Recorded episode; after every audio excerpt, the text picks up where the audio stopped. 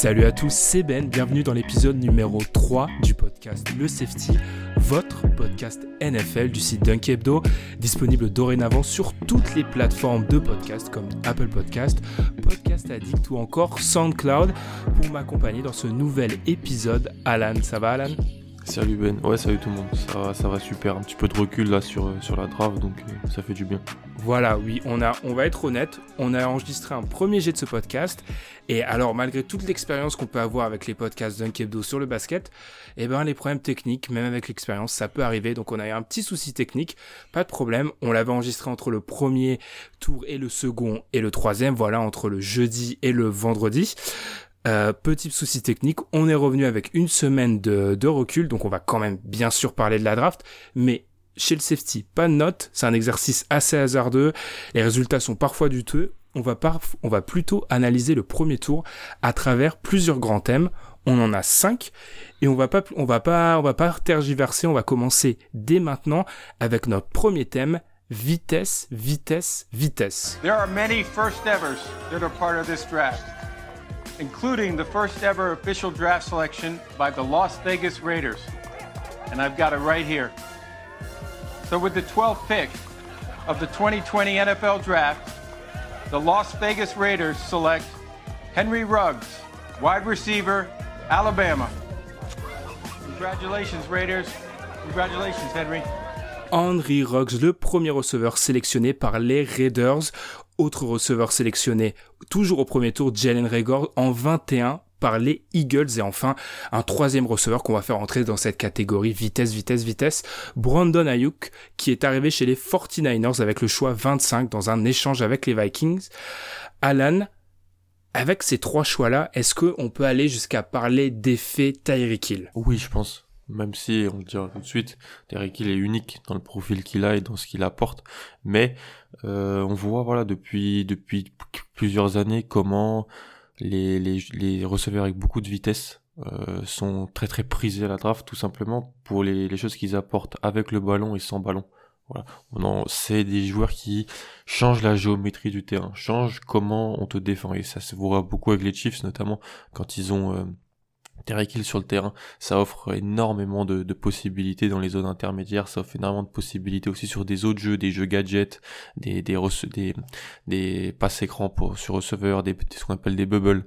Donc, c'est très prisé. Et voilà, comme on voit depuis quelques années, ils sont peut ils sont parfois surdraftés. Voilà, on va pas dire ici que ces trois, joueurs-là auront un énorme impact dans NFL, on n'en sait rien en fait, on, on peut l'espérer, ils ont montré tous des belles choses à l'université, mais ce qui est sûr c'est que ces trois choix-là au premier tour, et le fait que voilà, quand Henry Ruggs parte avant CD Lamb ou Jerry Judy notamment, bah, ça témoigne de ça, ça témoigne de cette course à l'armement euh, de vitesse. Mmh, totalement. Alors nous, on a commencé dans le podcast NFL euh, récemment, mais ça fait pas mal de temps qu'on parle NFL tous les deux. Et c'est vrai que c'est un débat qu'on a souvent eu sur euh, la vitesse et à, à quel point ça peut être une arme extrêmement dangereuse. Après, moi, petit bémol, je trouve que là où tu l'as dit, c'est des joueurs qui peuvent apporter avec ou sans le ballon. Il y a euh, c'est pas parce que tu mets un joueur rapide, par exemple, sur ton terrain que la solution, elle sera, sera tout de suite, enfin voilà, tu vas pouvoir ouvrir le jeu pour tes autres, tes autres cibles ou ton attaque.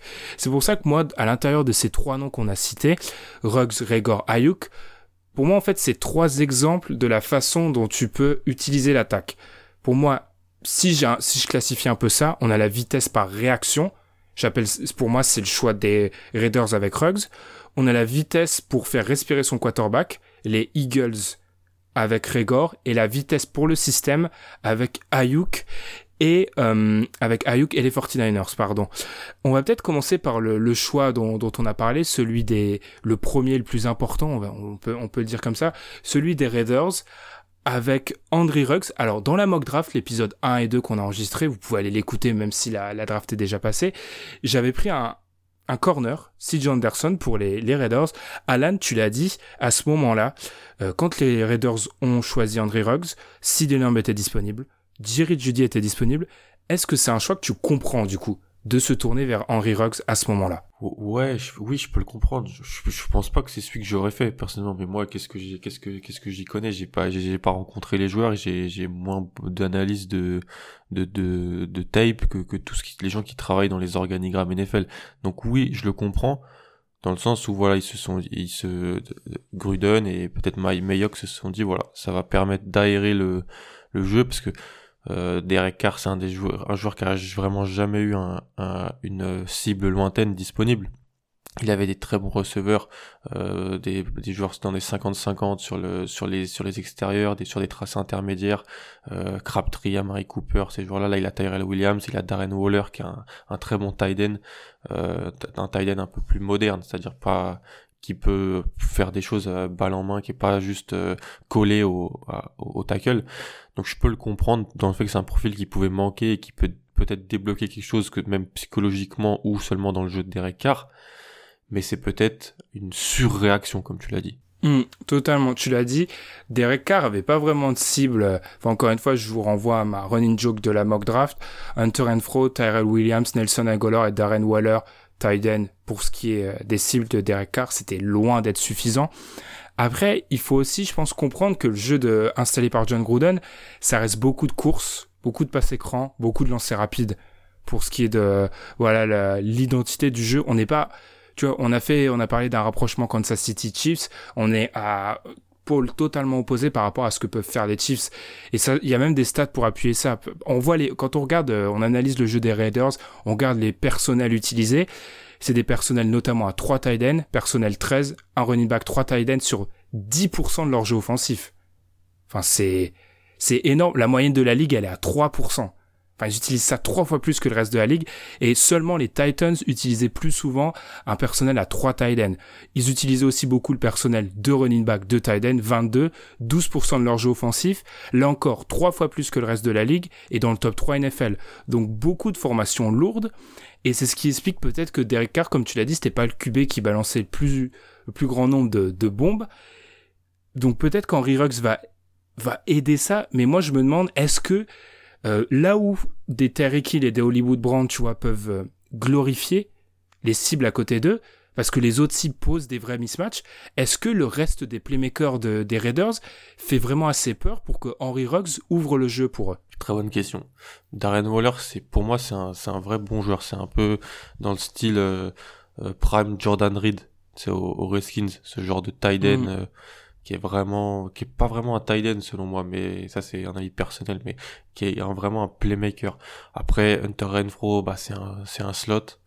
Tyrell Williams en numéro 1 c'est pas c'est pas quelque chose que que je veux dans mon attaque. Après Agolor, a des problèmes avec ses mains hein. je pense que Philadelphie en est en est témoin. C'est je suis d'accord avec toi, c'est pas c'est c'est pas exceptionnel franchement. Euh, je suis pas sûr qu'il arrive à tout ouvrir, mais en même temps, est-ce que euh, Gruden va pas designer des jeux pour lui donner la balle parce que Henry Ruggs il est et ces joueurs-là, les Regor, les Ayuk, qui sont très bons pour euh, allonger le terrain sur des tracés verticaux, mais ils sont aussi bons quand tu leur donnes le ballon dans l'espace. Donc euh, Henry Ruggs, je pense, sera aussi utilisé sur des jet sweep, sur des des actions, on lui donne la balle rapidement et on lui demande de créer. C'est pas mal, c'est peut-être beaucoup lui demander, mais je pense que c'est quelque chose qui peut apporter peut-être plus tout de suite que juste simplement courir parce que philosophiquement et dans les tracés, c'est quelque chose qui se fait moins. C'est-à-dire que tu aurais mis Henry Ruggs aux Chiefs, euh, là, pour moi, c'est une attaque nucléaire. Mais là, c'est peut-être juste, c'est ta raison, la catégorisation de réaction que tu disais sur les Raiders et ce choix-là, elle est intéressante. Mais moi, je suis, j'attends de voir comment ils vont l'utiliser. Ça m'intéresse vraiment de voir, voilà, chaque jeu, comment ils vont, ils vont le mettre en place. Mmh, c'était justement une de mes questions. Est-ce que tu fais confiance à, à Gruden pour capitaliser sur euh, les forces de Rox qui se limitent pas à être juste une cible euh, c'est pas juste un, un, speedster comme on, comme on peut le dire. C'est pas juste un joueur qui court vite parce que enfin c'est aussi un joueur qui est capable de créer à partir de rien. Euh, enfin je fais référence à ça à la slant face à South Carolina que je pense que c'est le mm. highlight que tout le monde a vu où il prend une pauvre slant et il la ramène sur 70 yards. Enfin ça c'est c'est le genre de jeu qu'il peut faire. Après moi je reste quand même de un je reste sceptique sur la capacité de John Gruden vraiment dessiner des jeux qui vont le mettre en, qui vont le mettre en, valeur, premièrement. Et puis deuxièmement, j'ai la sensation aussi qu'avec ces équipes, j'ai parlé de Tyreek Hill et de, Casey, j'ai parlé de, de, Baltimore aussi avec Hollywood Brand dans une, dans une moindre mesure. Il y a aussi une dimension qui est limite pas forcément à avoir une cible dangereuse euh, sur la vitesse, mais c'est aussi par exemple côté Chiefs, bah t'as aussi Michael Hardman qui court extrêmement vite et qui pose Ah oui. énormément, énormément de problèmes. Et Mm. t'as aussi, bah, t'as le, t'as la dimension Patrick Mahomes où tu te dis, euh, Tyreek Hill, je suis obligé de le couvrir sur 50 yards parce que je peux Mm. me prendre une bombe sur 50 yards. Et par exemple, par, vis- vis-à-vis de Baltimore, t'as la problématique de, euh, si je recule, je recule mes safety, je recule tout le monde pour couvrir un Hollywood Brown. Alors déjà, je peux me faire cisailler sur le jeu intermédiaire par les tight ends. Et puis, euh, trop reculer mes safety, c'est commencer à, laisser certains défenseurs lourds sur du 1 contre 1 euh, dans l'espace face à Lamar Jackson et je peux me prendre des 30 yards assez facilement. Et j'ai pas l'impression que j'ai cette double problématique côté, côté, côté Raiders. C'est juste ça mon, mon petit problème Mm. face, face au choix d'Henry Ruggs, mais on peut avancer hein, sur euh, peut-être Jalen Rager, mais juste par exemple pour donner un exemple très concret, on sait tous les deux que la défense des Chargers, elle est, est séduisante sur le papier, elle est vraiment très intéressante. Ouais. Et moi, je me dis, tu vois, je suis, les- je suis, je suis coordinateur défensif des Chargers. Or déjà, Darren Weller, ça reste un très bon tight, ça reste un, un tight end solide. Je peux lui coller Darwin James. Le reste des receveurs me font pas trop peur. Je peux partir sur du man-to-man. Et par exemple, sur Ruggs, je mets un Chris Harris et je recule mon safety. Et je vois pas en quoi, en fait, euh, l'attaque des Raiders, mis à part si elle arrive vraiment à m'écraser au sol, elle est, elle est gênante dans ce, dans une défense prise comme ça. Hmm. Ouais, ouais, c'est. Ça va dépendre de. Ils ont. ça- Tu vois, on, pose des... on se pose des questions sur le personnel à côté de Ruggs et sur le play calling. C'est que. on- C'est qu'il y a un problème, hein, tu vois. Pour moi, c'est qu'il y a un problème si Mm. on se pose ces questions-là. Donc, Mm. ça va être vraiment de, bah, de voir comment, comment ils font. C'est vrai que Gruden, depuis deux ans, n'est pas le, le, le designer de jeu le plus innovant, je pense. C'est quelque chose qu'on. Il aime bien moi, moi les, les, les gars qui sont encore en train, il faut establish le run. Le, tu vois, les meilleurs coachs, les, les Belichick, les, les qui est même pas un esprit, ouais, les- qui sont même pas des esprits offensifs en plus. hein. Les, les Reed, c'est juste, voilà, donne-moi tes meilleurs jeux, quoi. On est en 2020 maintenant. Il- tout le monde peut, il faut essayer, il faut mettre des points. Donc, j'attends de voir, j'attends beaucoup de Gruden parce qu'en plus, ils ont drafté deux autres playmakers euh, au deuxième tour. Au, le deuxième jour, au troisième tour, un joueur qui a joué QB l'année dernière à Kentucky, mais qui est un running back euh, receve- receveur, donc un total hybride qui dit qu'il veut utiliser un peu sur plein de jeux différents, et un gros receveur sur l'extérieur. Donc le- tu vois, ils ont des, ils ont pris des, joueurs pour, euh, ils ont pris trois joueurs à qui Carr peut lancer la balle, plus un, un, un guard. Ça c'est un peu moins important parce que leur ligne était bonne. Donc voilà, j'attends pas mal de voir ce qu'ils vont faire avec ça.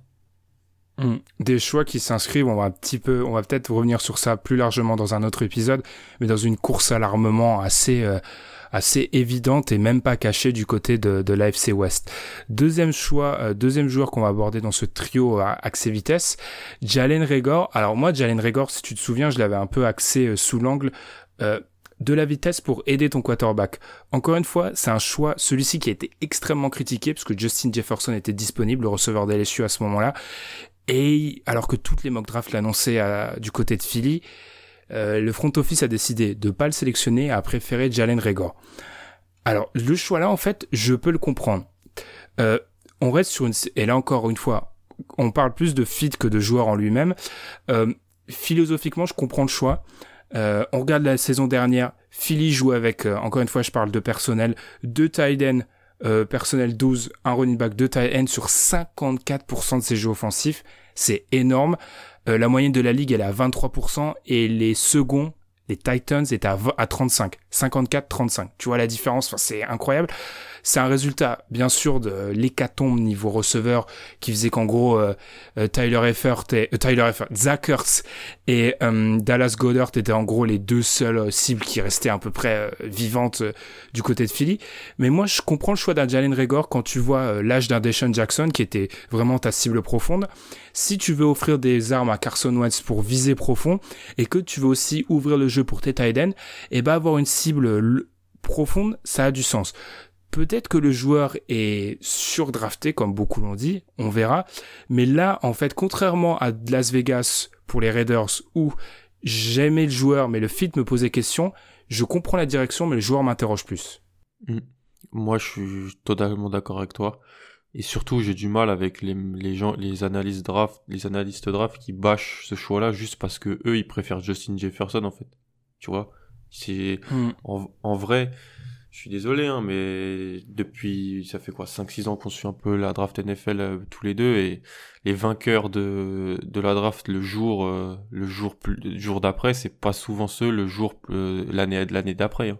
Donc, ah, mais, c'est une, une, science totalement inexacte. Donc, juste bâcher les Eagles parce que tout le monde, et c'est vrai, Justin Jefferson, vraiment très très bon receveur. Surtout, il a été très mis en lumière du côté de, de LSU, là où Jalen Rigor a connu une saison délicate euh, à TCU. Mais je suis totalement d'accord avec toi. Et dans ses habilités, il faut pas oublier que c'est un joueur qui avait pris du poids et je pense que il a raté, son, son 40 yards au, au combine où il a fait 44, 4, 47 je crois. Bon, je crois pas non plus à son 4-22 comme je te disais la dernière fois, fait dans un pro day euh, jours avant euh, dans, dans un stade confiné. Mais peut-être une moyenne entre les deux serait peut-être un peu plus respectable, quelque chose dans les 4-30.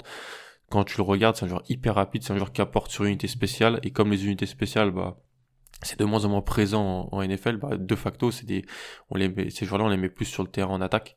Et donc, euh, je suis totalement d'accord, j'ai rien à rajouter sur, euh, sur Jalen. Je pense que c'est un choix fait pour ouvrir l'attaque des Eagles qui, depuis deux ans, depuis qu'ils ont gagné le Super Bowl, ils ont perdu Torrey Smith, que Alshon Jeffrey est blessé et que Agolor arrive plus à attraper une, balle, et ben, tu, suffit tu bloques les deux tight ends sur des tracés entre 0 et 15 yards et tu bloques les Eagles.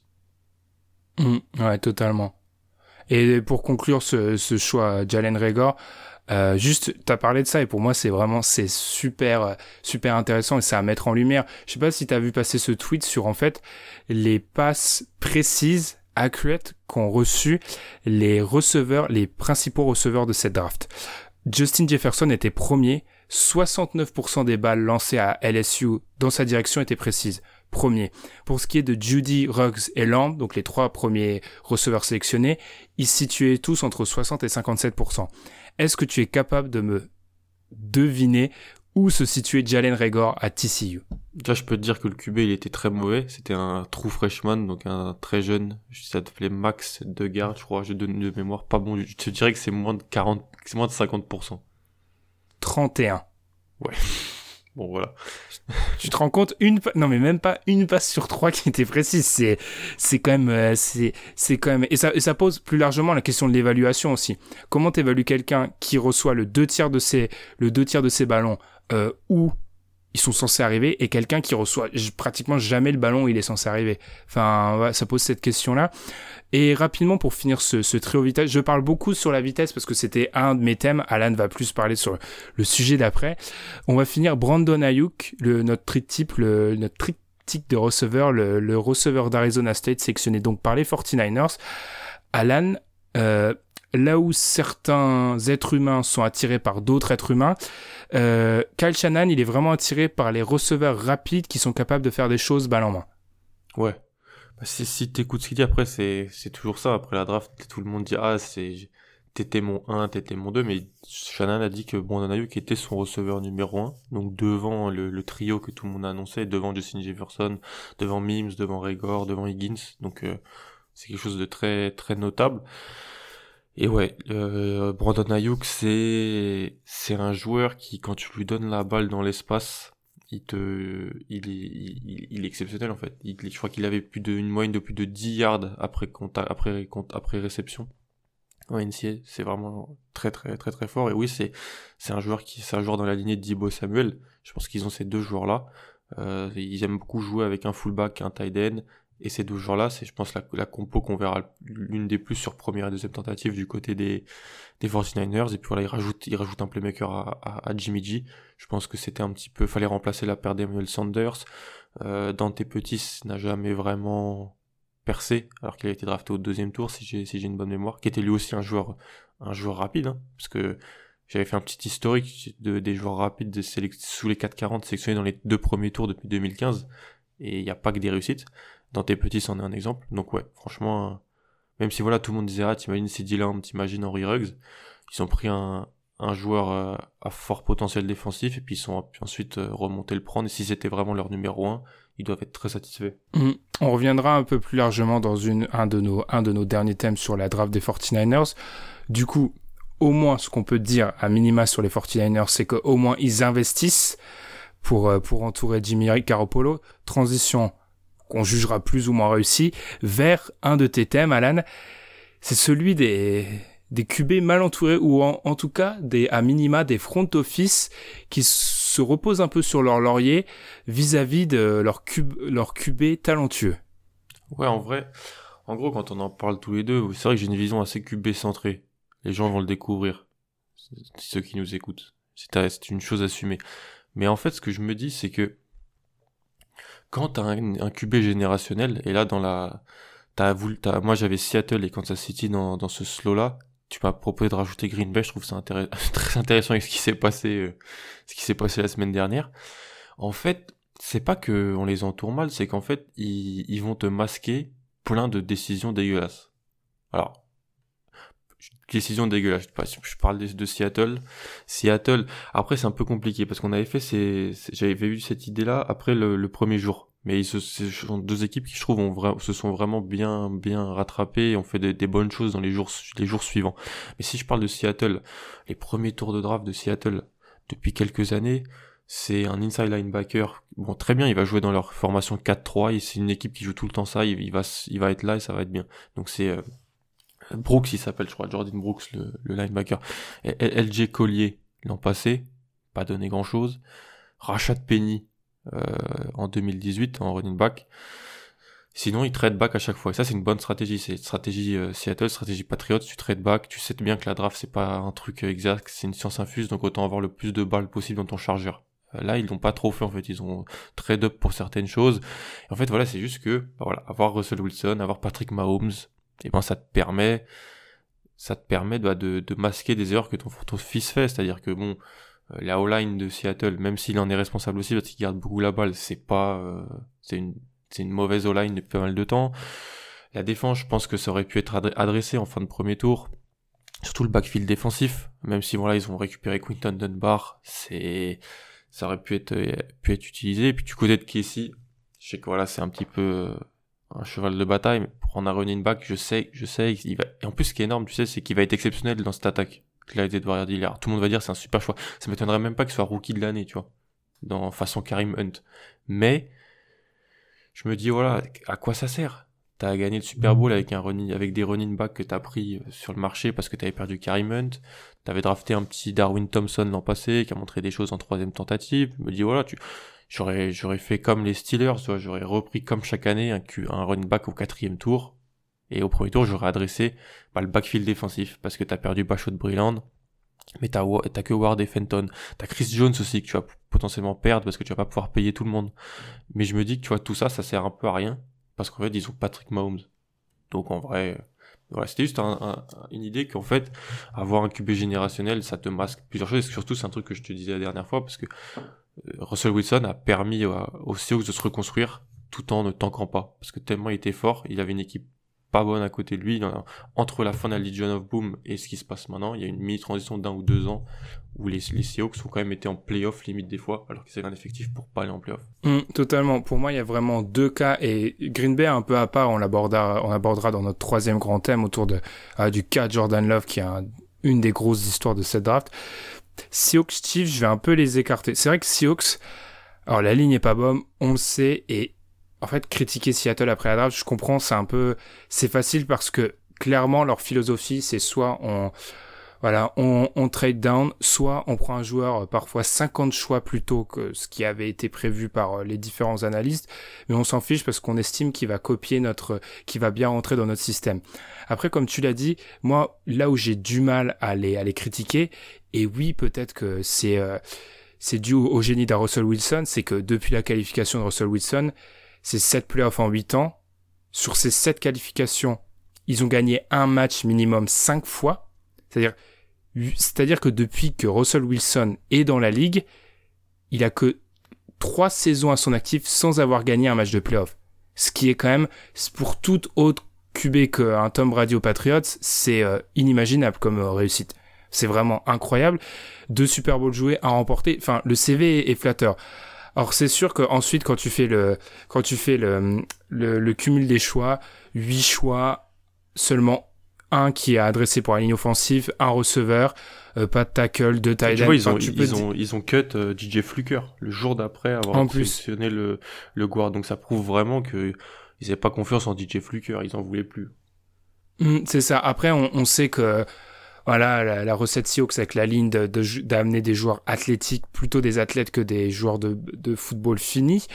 Moi, je me dis qu'en fait, eux, ils ont le bénéfice du doute, et c'est peut-être aussi, c'est un de nos un de nos désaccords fondamentaux, c'est que je pars du principe que, alors, je veux bien, et ça va rejoindre notre quatrième thème sur la façon dont on tourne un peu le quarterback. Russell Wilson gagne 31 millions de, dollars et compte pour 15% du salary cap. Il y a un moment où quand l'investissement sur ton quarterback est si euh, si démentiel, c'est aussi normal qu'il a pour rôle de, de cacher des faiblesses de mmh. Ça fait partie un peu des missions du job. Mmh. Mais pourquoi, tu vois, quand c'est Russell Wilson et quand c'est Patrick Mahomes, ça marche. Mais quand c'est Matt Ryan ou que c'est Derek Carr ou Jared Goff, moi, ça marche pas parce qu'ils sont sur ils sont sur une euh, ils sont dans un, une stratosphère autre voilà, que ça. les, maîtres etc. C'est sûr que il y a que hmm, ah bah exactement, il y a que très peu de front office qui peuvent se permettre de, de faire ce que font euh, ce que font les Seahawks mais après je leur offre le bénéfice du doute sur les Chiefs là où déjà dans notre première version de l'enregistrement perdu, j'étais assez euh, j'ai défendu ce choix du running back après avoir fait mes recherches, je les défends encore plus. Deux choses rapidement, je vais pas continuer mes monologues. Je l'ai, je l'ai sous-entendu. L'AFC West est dans une course à l'armement. Euh, les Broncos qui sélectionnent Judy, les, Raiders on en a parlé, qui sont, euh, qui se sont positionnés sur Henry Ruggs, les Chargers qui ont sélectionné ceux qu'ils voient être comme leur futur quarterback. Tout le monde, en gros, a comme idée de concurrencer Casey sur de l'attaque. Donc là, tu as deux solutions. Soit tu te dis, ok, j'ai Patrick Mahomes, j'ai une attaque de feu, euh, je m'assois sur mes lauriers, ou soit tu continues à, à renforcer tes forces, et c'est souvent l'approche qui est retenue en NFL. Ensuite, moi je trouve quand même qu'il y avait un besoin au poste de running back. Damien Williams, alors quand on creuse, certes, il fait un excellent Super Bowl, il est dans la ligue depuis 2014, il a aucune saison à plus de 500 yards. Euh, on parle de son Super Bowl, ok, le deux matchs de playoff avant, il gagne 47 yards en, en 12 courses contre les Texans, et il gagne 45 yards en 17 courses contre les, Titans. Donc il y a un moment où c'est pas comme si le mec avait roulé sur les playoffs. Alors la défense au sol des Titans était excellente et face aux Texans ils étaient dans, dans un profil de match où ils pouvaient pas trop courir. Mais le fait est que c'est pas un joueur qui a fait une saison, il a pas roulé sur la saison, tu vois. Donc moi il y a un moment où je me dis ah bah il y a peut-être aussi il y a peut-être le renforcer le backfield offensif ça c'était c'était logique. Ce que je me dis c'est que Ouais, mais je, je, pour moi, le, la, les performances d'un running back, c'est, ça a trop de lien avec la performance de la ligne offensive, en fait. Genre, tu vois, j'aurais, j'aurais, j'aurais, j'aurais aimé qu'il prenne un running back comme toi, mais j'aurais aimé qu'il le fasse peut-être euh, au, ouais, au quatrième tour. Alors c'est, c'est peut-être, euh, c'est peut, pour moi, il y a toujours des, des joueurs à trouver au quatrième tour. Voilà, les, les Pittsburgh le montrent souvent. Baltimore a montré des, des, capacités de prendre des joueurs, euh, des running backs au, au quatrième, cinquième tour et, de les implanter. Euh, je me dis que voilà, si, si tu voulu faire une course à l'armement, bah moi j'aurais pris, j'aurais pris un receveur, tu vois. J'aurais pris KJ Hamler ou tu vois, alors là encore plus, on, on, pète encore plus un cap. Je pense que voilà, running back, et tu vois ça, tu vois les, les Texans l'année dernière perdent Lamar Miller. Bah, ils vont signer Carlos Hyde que personne voulait, et le mec prend milliard. Pour moi, c'est un poste qui est assez remplaçable. Tu, tu vois, je trouve que justement, je suis moyennement d'accord avec ça. Enfin, ok, prendre un running back euh, top 15, je suis non, je suis pas fan. Mais je trouve que moi, quand tu regardes les running backs dominants la saison dernière, un peu sur les ces dernières années, alors si tu enlèves les quelques exceptions, je l'ai dit, les, les McCaffrey, les, les Zeke Elliott, qui ont été pris, eux, extrêmement haut, et donc du coup, c'est un peu normal d'attendre une telle production. Euh, les Nick Chubb, les Dalvin Cook, les Joe Mixon, les Derek Henry, les Josh Jacobs, si tu prends sa saison rookie, Mark Ingram c'est un vétéran, mais si on compte un peu dans ça, t'as parlé de Carlos Hyde, c'est des mecs pris entre 20 et 60. Hmm. Ils sont pas pris au troisième tour ces mecs-là. Hmm. Oui. les Tu vois, là, on est, là, on est fin, on est euh, dernier choix du premier tour. J'estime que si de Clyde, euh, Edward Zeller, t'as 5 bonnes saisons où il gagne 1500 yards en combinant course et passe, c'est la, c'est, c'est, c'est parfait. Enfin, la question, même un Alvin Kamara. Ouais. La question, c'est plus ça. C'est est-ce que tu le payes, est-ce que tu le payes après? La question, est là. Non, tu le payes pas, mais, mais avoir cinq bonnes saisons d'un joueur à un poste comme running back sur un contrat, euh, euh, comment dire, euh, peu onéreux alors que tu vas devoir payer Patrick Mahomes, pour moi, ça a extrêmement de valeur. Enfin, je veux dire, euh, on prend un autre exemple, tu vois, Karim Hunt, qui était, pour moi, le, leur, leur dernier running back dominant et celui avec lequel l'attaque de, de Kansas City était vraiment létale. C'est un joueur qui est pris au troisième choix, 87e, mais parce qu'il a des problèmes hors terrain, il part avant. Donc investir un fin de premier second sur un running back, moi je trouve pas ça dénué de sens. Je suis d'accord. Juste le problème c'est que s'il est si bon que ça, après il y a une pression de le payer et souvent les équipes tombent dans le piège et payent. Et c'est là que tu te retrouves dans le dans la mouise. Et il y a aussi d'autres exemples de running back qui, qui percent plus haut, ça existe. Chris Carson et tout, mais c'est parce que le jeu des Seahawks c'est très basé sur la course. Je suis d'accord avec toi en plus, le 32, en plus, c'est un fin de premier tour. On peut limite le considérer comme un deuxième tour dans certaines drafts. Parce que, en termes de board, je je me dis juste que, ouais, j'aurais pris un corner. Je, je mens pas, j'aurais pris un corner parce que. Ah, mais ça se comprend. T'as perdu Kendall Fuller aussi. Enfin, ça se comprend. Exactement. T'as perdu Kendall Fuller. Tu savais que t'allais perdre Bachot de Brillant, selon ce qui est sorti. Les, les Chiefs, tu savais. Donc, en fait, non, c'est juste une course à l'armement, comme tu as dit. On va marquer plus de points que vous. C'est une philosophie. Ce que je me dis, c'est que, ah, il va falloir payer Patrick Mahomes dans pas longtemps. Il euh, va falloir, euh, tu vas potentiellement perdre Chris Jones, comme je te disais. Donc c'est après j'aime beaucoup les, en fait j'aime bien ce qu'on fait les Chiefs et les les les Seahawks les jours d'après. C'est-à-dire tu prends des pour du côté des Chiefs, tu fais ce que font les Chiefs, tu prends des joueurs avec des problèmes hors terrain mais avec un énorme potentiel. Et si ça marche, bah c'est exceptionnel. Willie Gay notamment, ils ont pris un tackle pour le développer parce que Fisher peut, peut peut être sur le, la fin. Et puis Seattle, ils ont pris, ils ont pris deux tight ils ont pris un guard pour jouer tout de suite. Ils ont pris des mecs un peu hybrides, des mecs rapides. Euh, ça entoure Wilson, c'est bien. Ils ont déjà Metcalf, Lockett. Euh, c'est déjà, moi je suis content. C'est juste que après le premier tour, je m'étais dit ah ouais, je suis pas, je suis pas mm. hyper emballé. Mm. Puisque juste pour donner, pour finir, tu vois, si tu regardes la, la draft des Chiefs d'un point de vue global, si je te dis avant la draft, sans te donner l'ordre, mais qu'ils repartent avec un corner, un edge defender, un safety, un tackle, un linebacker et un running back, t'es conquis. C'est juste en fait c'est l'ordre dans lequel ils ont adressé ça qui peut peut-être euh, poser question. Euh, on va enchaîner sur un sur un thème un peu relié. C'est bien sûr la grosse question de cette draft, c'est le choix par les Packers du quarterback Jordan Love au premier tour. The Miami Dolphins have traded the 26th pick to the Green Bay Packers.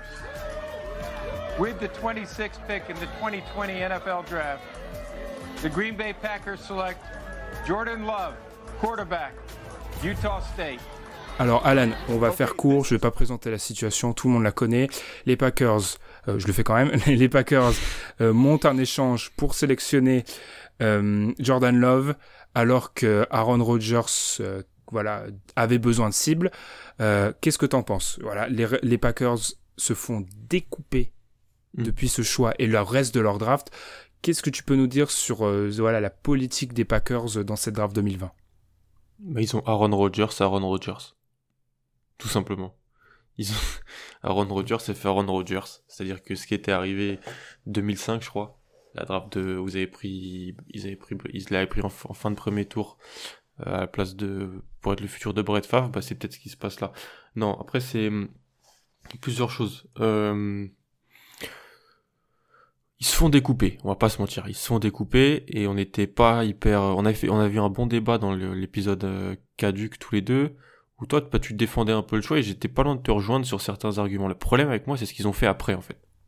Mm-hmm. C'est ce qui, une draft elle se, elle se gagne dans les, le deuxième jour. On peut le voir franchement les, la, la base des effectifs, des joueurs dominants, beaucoup de joueurs qui sont draftés au deuxième, troisième tour, même au quatrième, ça c'est des, c'est des, c'est des choix importants. Et je me, si je me dis bon ils prennent Jordan Love au premier tour, on dirait il trade up.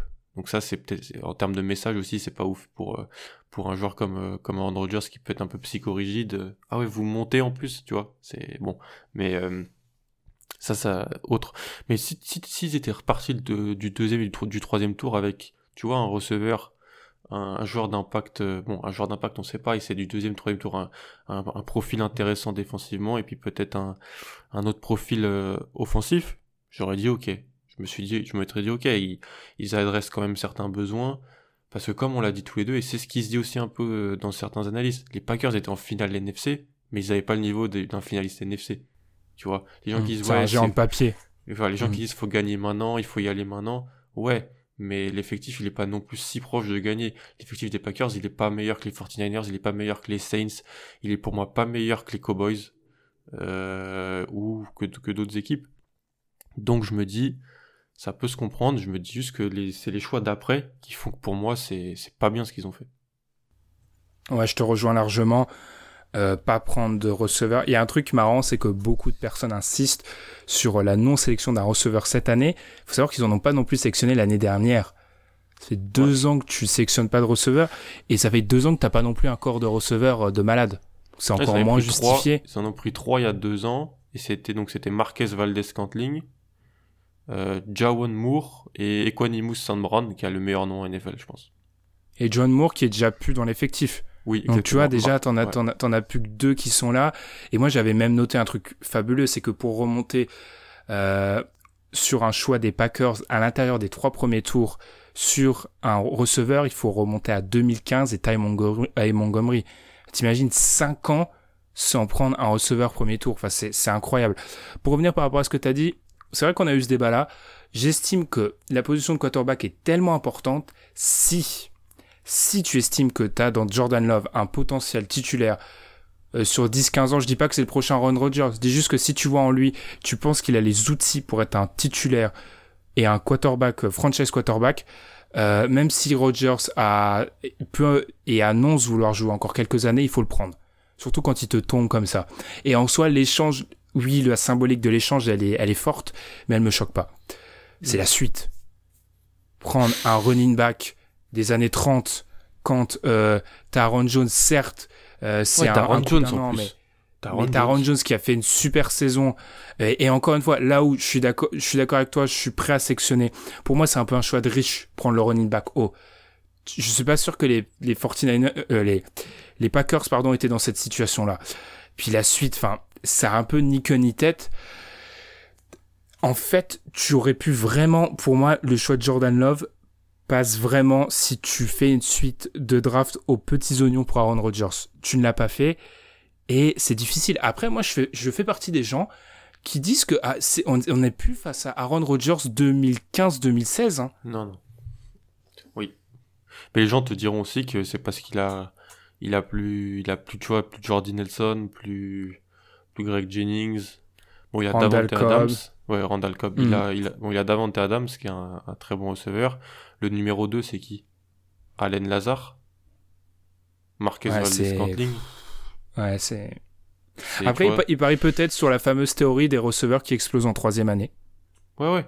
Puis moi, moi j'avais bien aimé il y a deux ans ce qu'ils avaient fait. C'était il y a deux ans, ils avaient encore d'autres armes, tu vois. Et ils avaient dit, bon, on en prend trois, et il y en a bien un qui va, tu vois. Et si on regarde, bon, Marquez Valdez Scantling, c'est une solide euh, cible profonde en quatrième receveur, au maximum, je pense. Mm. Troisième, peut-être. Mais euh, je suis assez en fait, je suis d'accord avec toi sur deux choses. Aaron Rodgers, c'est plus le Aaron Rodgers, prime Aaron Rodgers, et c'est normal, il a 36 ans. Euh, et, il a eu une nouvelle année dans un, avec un nouveau environnement qui était peut-être une adaptation pour lui, et les Packers sont pas si proches que ça d'aller au Super Bowl, les gars. Genre, genre ils ont, ils ont mm. des trous. Ils se sont fait rouler dessus par les bonnes équipes euh, au, que ce soit en playoff ou en saison régulière. Pour moi, ils auraient, ils, peuvent perdre contre Seattle hein, euh, au, tour de division si Seattle euh, a un play calling offensif plus agressif et plus intéressant dès le début du match.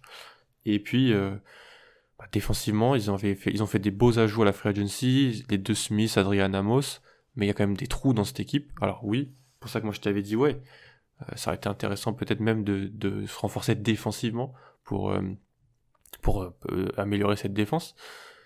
Mais en même temps, voilà, si comme si pour eux Jordan Love c'est c'était le numéro 1 sur leur board et de loin, bah, je peux comprendre le, le, choix. C'est la suite. Un running back comme tu as dit qui attrape pas trop la balle et un fullback slash tight ça, les, les choix les choix au deuxième et troisième tour c'est après tu prends trois trois tackles, euh, trois, trois, trois linemen offensifs. Je sais pas, faudrait, c'est un peu fou, mais faudrait limite voir ce qu'ils ont pris sur les, le marché des agents libres. Euh, peut-être que là, tu vois, ils ont été chercher des receveurs rapides qui, parce que des receveurs, il y a des receveurs qui se sont pas fait drafter parce que la, la classe était super forte. Il y a 37 receveurs qui se sont fait drafter dans cette draft. Après, après, tu peux espérer quoi d'un, d'un joueur euh, non drafté, euh, tu vois, d'un Jolim non drafté? Enfin, c'est vraiment, c'est vraiment, euh, c'est, c'est, pauvre. Moi, c'est, c'est, moi... c'est pas, c'est pas adresser les besoins, tu vois. On parle de ça, on connaît pas. Non, mais totalement. C'est ça. Après, moi, je reste quand même sur une position qui est que je, moi, vous, là où Alan a QB centré, moi, je trouve quand même que on a quand même tendance à, sur certains quarterbacks, pas avec d'autres, à être, je dirais, euh, très euh, passif parce que Aaron Rodgers, j'ai entendu pendant des années que le problème c'était la défense qu'on voilà, qui se faisait rouler dessus. C'est pour ça que moi, la stat selon laquelle 15 années de suite sans prendre un joueur, un, un skill player offensif premier tour, moi, quand j'ai vécu 5 euh, ans à entendre qu'Aaron Rodgers n'avait pas de défense, je me dis peut-être qu'on a voulu adresser ce besoin-là. Après, encore une fois, le, poste de quarterback n'a pas de prix si tu sais que c'est ton, tu penses que c'est ton futur quarterback, tu le fais. C'est la suite qui est, qui n'a vraiment aucun sens. Et d'ailleurs, elle a une petite, euh, petite, euh, petit point, je trouve question super intéressante, même si on n'a pas toutes les clés pour y répondre, avant de passer sur un prochain sujet. C'est un point intéressant qui a été soulevé un personnage, je dirais, dirais pas sulfureux, mais voilà, qui pas forcément toujours euh, toujours apprécié. Chris Sims, qui a un, podcast, qui explique, selon lui, ce Green Bay fait ce choix-là parce que Green Bay est dans une situation unique dans la NFL, ils n'ont pas de propriétaire. Est-ce que, mmh.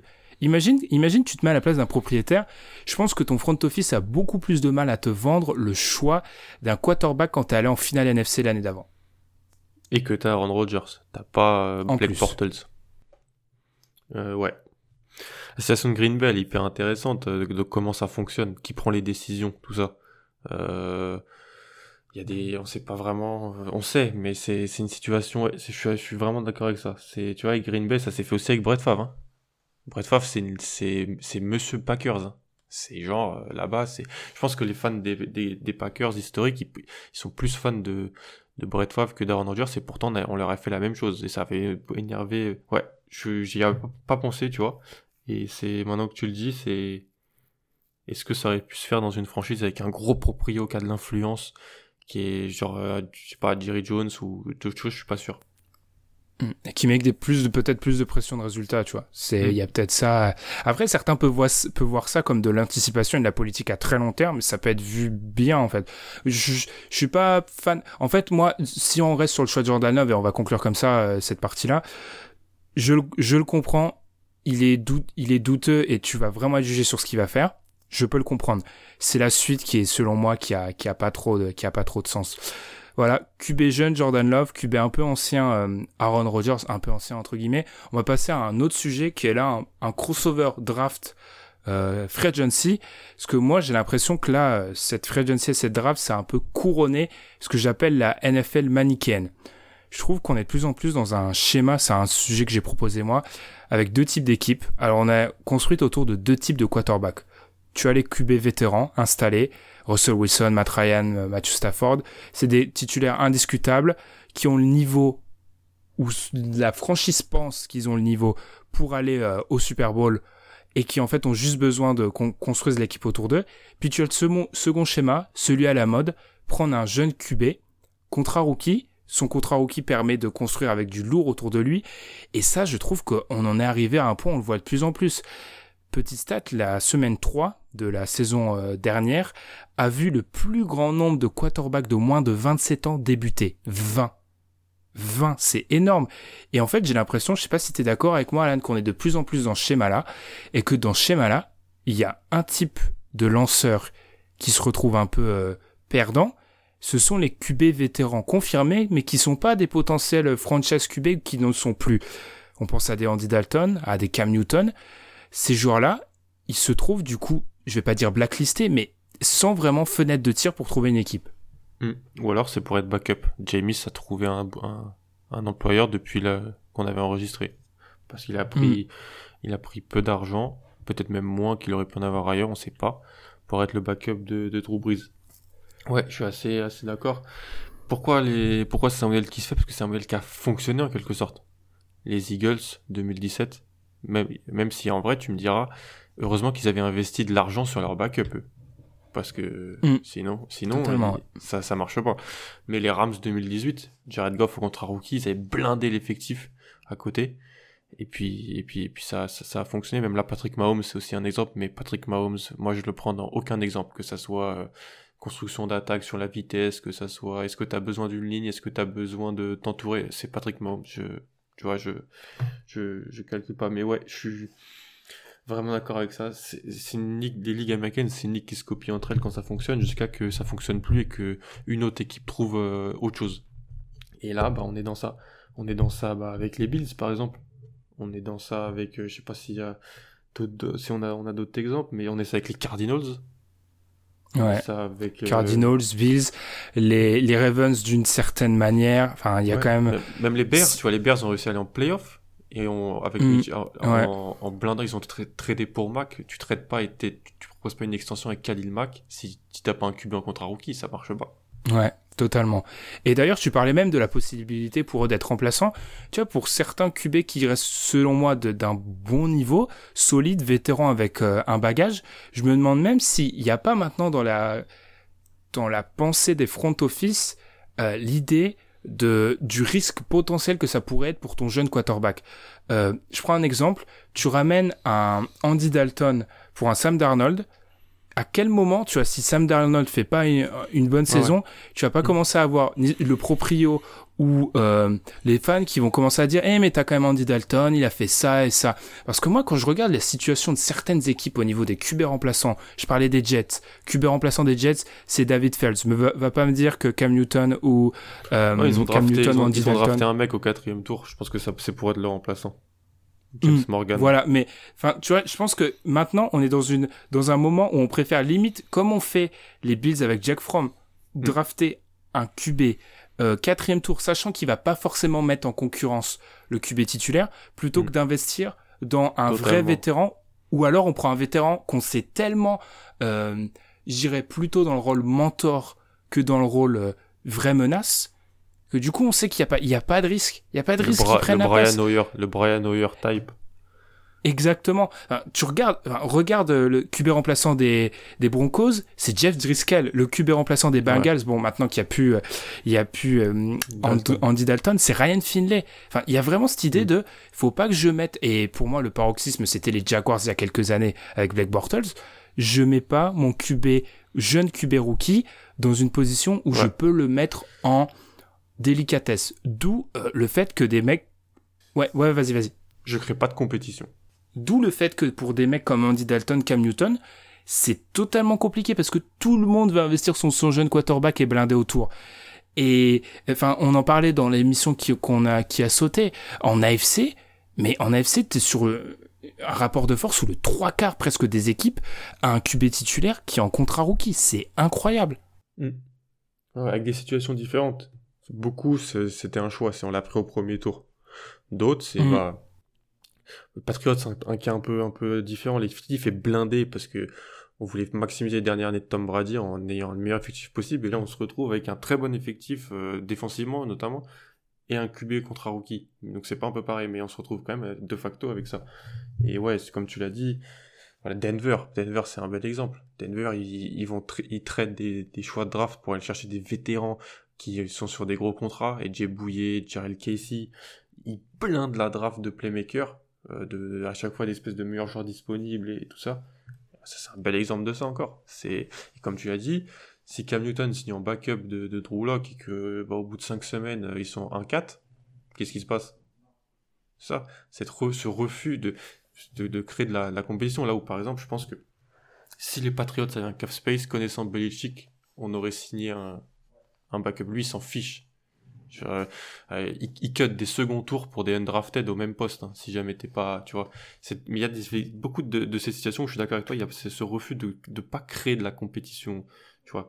Buffalo, ils ont un, jeu où, par exemple, ils pourraient signer un QB, en- un QB remplaçant Allen, il prend pas mal de risques, il peut être blessé, mais non. Ils ont pris Fromm, ils ont Matt Barkley.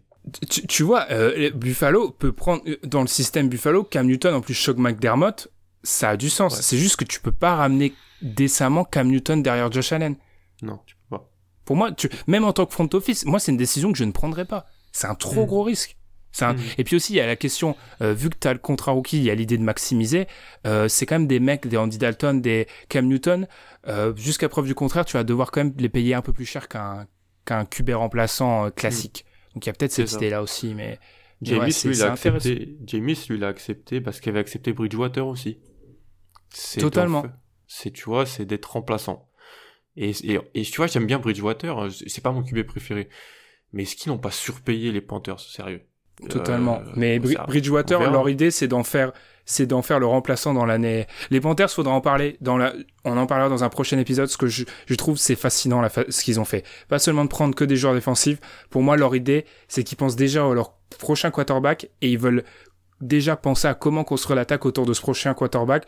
Donc, ils prennent personne en attaque et ils attendent de voir qui sera leur quarterback pour tout armer autour de lui. Ouais, pour, et- pour moi, c'est ça leur idée. C'est ça. Et ils prennent un QB moyen plus, qui leur permet quand même d'évaluer ce qu'ils ont, les playmakers. Pas Autour. un nul qui, qui sait même pas lancer, tu vois, qui, qui peut Ouais. même pas me mettre en situation. Ils font quand même un joueur décent pour voir ce qu'ils ont dans les receveurs et dans, dans tout ça.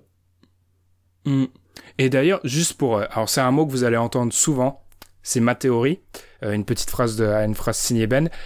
Moi, pour moi, on est vraiment dans ce phénomène-là parce que on a eu un trou monumental au niveau des quarterbacks dans les drafts. Si tu prends, je vais te poser une question, Alan. Entre les, je vais te, je te mets sur le grill sans t'avoir prévenu. Entre les, entre la draft 2009 et la draft 2015. Parmi tous les QB sélectionnés, combien sont encore titulaires dans l'équipe qui les, qui les a sélectionnés 2009-2015. Euh, attends, je réfléchis, hein. Mais, euh, je... Demi... Derek Carr. Derek Carr, très bien. Ah, c'est celui que je pensais que t'allais pas trouver. Derek Carr. Derek Carr. Euh... Ryan, c'est 2008, donc c'est pas... Ou Stafford. Stafford, ouais. Et il t'en reste un. On en a parlé en plus. Ouais. C'est Euh. pas, c'est pas que des premiers tours, hein, je précise. Non, non, c'est pas que des premiers tours. Euh... Euh, Russell Wilson. Exactement. Stafford, Wilson, Carr. Corrigez-moi sur Twitter si je me suis trompé. Et en fait, pour moi, tu vois, on est dans cette situation-là où on a beaucoup investi dans les jeunes QB, parce qu'entre 2009 et 2015, c'est le vide total. Euh, on a, tu vois, t'as trouvé Wilson, euh, Luck et euh, Andrew Luck et Robert Griffin III sont pas devenus ce qu'on avait espéré. Non. Bradford n'est pas n'a pas été le quarterback espéré. Winston, Mariota sont des remplaçants. Je parle même pas de EJ Manuel et Geno Smith et de la QB euh, la classe de QB 2013. Et enfin 2011, Newton, Dalton sont à la fin du cycle ont pas su être des voilà des des trentenaires heureux comme euh, ceux de la décennie précédente.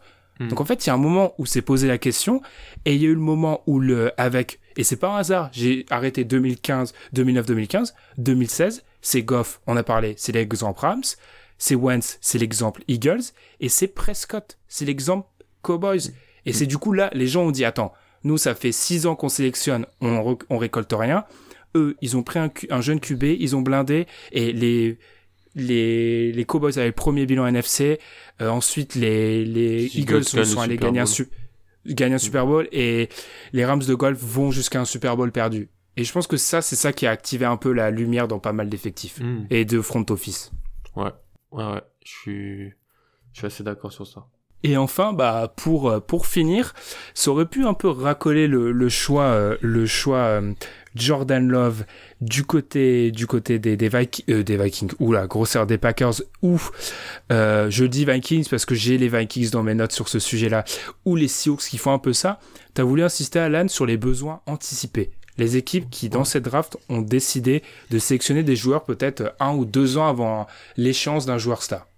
Exactement. Ou les, les joueurs qui, en fait, les effectifs qui ont tradé un joueur qui arrivait à, la période où il fallait lui donner un deuxième contrat, qui étaient des très, des très bons joueurs, mais qui n'avaient pas forcément les sous pour les payer, qui les ont tradés et qui ont après, soit avec le choix qu'ils ont récupéré, parce que c'est quand même des bons joueurs, donc ils ont récupéré des premiers tours pour ce choix-là, soit avec leur choix propre du premier tour, ont sélectionné un joueur au même poste, en fait.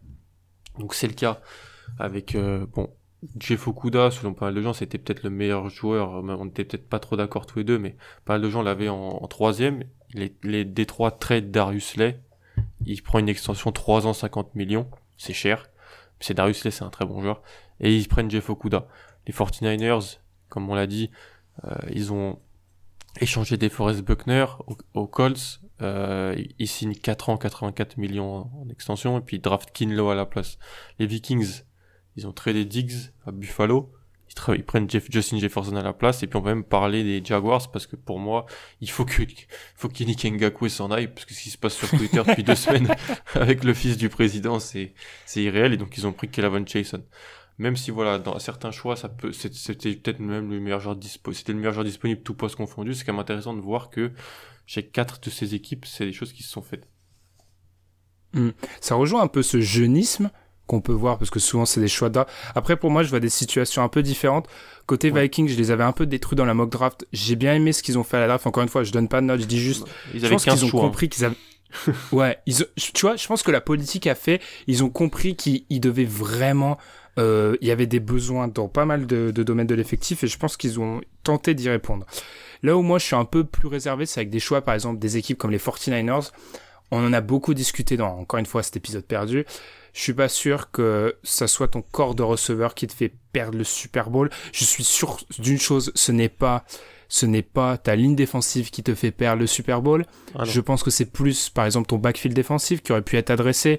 Richard mm. Sherman vieillit. Derrière lui, c'est pas non plus, enfin, c'est pas une référence. C'est qui le deuxième corner de l'équipe? Greenlow? Dre Greenlow? Ah non, c'est un linebacker, lui. Non, comment il Emmanuel Mosley? Emmanuel Mosley, non? Ou Parce que c'est pas Kello Witherspoon. Non, non. j'allais dire, j'allais dire Kello Witherspoon, tu vois, mais, mais tu enfin, c'est, alors, ça marche quand t'as un gros pass rush, mais tu vois, si tu, enfin, c'est là, c'est du football fiction, mais si tu, tu vois, et ça arrive souvent, ça faut se méfier, des lignes extrêmement dominantes, les défenses dominantes, les Jaguars, les défenses dominantes, les Bears, les défenses dominantes sur un an, tu sais pas c'est quoi la réalité l'année d'après. Euh, si le pass rush descend un peu côté 49ers, le backfield défensif va être beaucoup plus, euh, enfin, on va on va voir les, les faiblesses de ce backfield défensif davantage. Et c'est pas forcément ce que, tu vois, c'est, après, c'est pas forcément ce que j'aurais fait. Après, on l'a, on l'a dit, on l'a répété, les 49ers ont une vision de la draft où tu regardes leur dernière draft, ils sélectionnent toujours les mêmes choix, toujours au même moment. Hmm. Et puis c'est système Seattle défensivement, donc euh, importance des trois niveaux et des ils sont pas vraiment dans la recherche de corner euh, lockdown man to man. Mais après, j'avais dit ça après le premier jour, tu vois, donc j'aurais j'aurais trouvé ça bien qu'ils en prennent quand même un, ils en ont pas pris. Ils ont pris que des joueurs, que des joueurs, euh, que des joueurs offensifs. Tyden, euh, ils ont pris un mec de ligne et tout ça, donc euh, c'est. Le traumatisme Chiefs. Le traumatisme Chiefs, c'est, c'est, mais c'est terrifiant, tu vois. Par exemple, on reprend nos trois receveurs du début, c'est quand même vachement intéressant qu'il y en a un parmi les trois qui est dans la FC, la FC West, Henry Ruggs, et il y en a un autre Brandon Ayuk qui est dans l'équipe qui a perdu face au Super, au Super Bowl face, au, face aux Chiefs. Mm. Exactement. C'est des joueurs qui ont été confrontés, des équipes qui ont été confrontées à ça. Et d'ailleurs, petite note avant qu'on parle rapidement de ce qu'ont fait nos équipes, on va, on va parler ça en, une minute. J'ai trouvé aussi euh, que cette draft, euh, vu le contexte euh, particulier, eh ben les équipes ont été encore plus radicales au niveau de leur philosophie qu'à l'accoutumée. Euh, je pense par exemple les 49ers, ligne offensive receveur, ligne offensive receveur, les Patriots descendus, descendus, descendus, les Seahawks on prend des mecs 50 choix avant et on essaye de trade down mais visiblement ça a pas marché. Euh, les Vikings qui ont, tu vois, Max Zimmer il a pris son type, ses types de joueurs. De je, pense, je prends mes ouais. ouais c'est corner. Je prends l'exemple de Mary Evans. Ça a été classique. Euh, on fait pas dans le dans le fantaisiste. Euh, on attend le meilleur joueur qui descend. On le prend si c'est un poste de besoin. C'est parfait. Euh, enfin, je trouve vraiment que les front office sont restés, mais sont ont été. voilà, ils ont vu le le manuel de la franchise. Les front office sont restés, mais vraiment couchés sur leur philosophie dans ces temps incertains. Et puis, ouais. et puis on a eu Miami qui a qui a fait croire à, un truc et puis qui a fait le, un, autre choix. Le, ils ont bien joué leur coup aussi.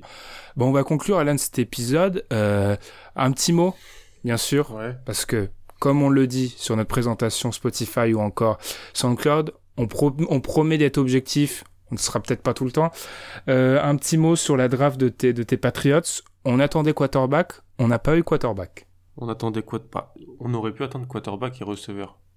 Puis Bill et son chien ont décidé de, de prendre aucun des deux.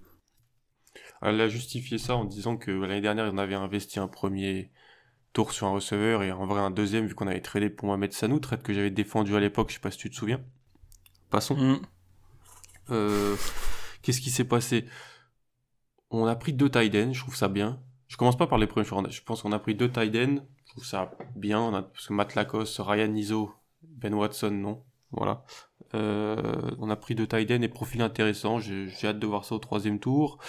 Avant, on a pris qu'on a pris des deux linebackers, des joueurs qui peuvent être un peu hybrides. Fallait remplacer Van Noy, fallait remplacer euh, euh, Collins, fallait prendre un peu de, un peu- rajouter un peu de jeunesse dans cette défense. On a pris Kyle Duggar. Je vais pas trop en parler parce que je, je vais pas parler d'un joueur que j'ai pas vu jouer en fait. Tout simplement. Et eux, ils l'ont vu au Senior Bowl, ils l'ont vu au Combine, ils doivent savoir mieux que moi. Et puis ensuite, passons sur le kicker. Et, et puis, Ouais. euh, euh, trois joueurs de ligne. Je pense que les- ce qui se passe à la fin, c'est on n'a pas cette place dans l'effectif. Et on a pris des joueurs euh, sur la ligne parce qu'on a eu des petits départs, c'est pas des joueurs trop d'impact. Je pense que la draft elle se limite surtout aux, cinq, aux six premiers choix. Et ensuite, deux QB qu'on a signés en, en, en rookie non drafté. À voir. Mais je pense que voilà, c'est Stidham qui, qui a les cartes en main. Hmm. Alors côté Ravens, euh, après le deuxième choix, j'étais pas forcément dans un état euh, mental euh, Surtout optimal. quand nous, on a, on a trade up pour prendre Uche. Je sais que c'était. Ouais, j'ai- j'aimais bien ce pass rusher de Michigan. J'aimais bien ce pass rusher de Michigan. Et c'est vrai qu'on m'aurait dit avant la draft, les Ravens partent sans edge rusher. J'aurais un petit peu vu rouge. Après le deuxième choix, je vois rouge. Alan peut témoigner d'un message audio qu'il a été envoyé après le deuxième choix de J.K. Dobbins, où je me suis dit, mais qu'est-ce qui se passe? Après, je me suis arrêté deux minutes, je me suis dit, bon, c'est le front office des Ravens, c'est Eric DeCosta, ça a été voilà, le, le padawan d'Ozzy Newsome, il y a un moment où je dois faire confiance. Et par la suite, j'ai compris. Il a pris Malik Harrison, un joueur que j'aimais bien. Et je- on voit en fait que les Ravens sont une stratégie qui est toujours de doubler un besoin. Mm. Ils doublent un besoin. Besoin de linebacker, on prend Patrick Quinn, Malik Harrison. C'est pas le même type de linebacker, mais on double un besoin. Besoin au niveau des receveurs, on double. Et surtout, on fait plus, enfin, on a vraiment le style de receveur apprécié main sûre maintenant.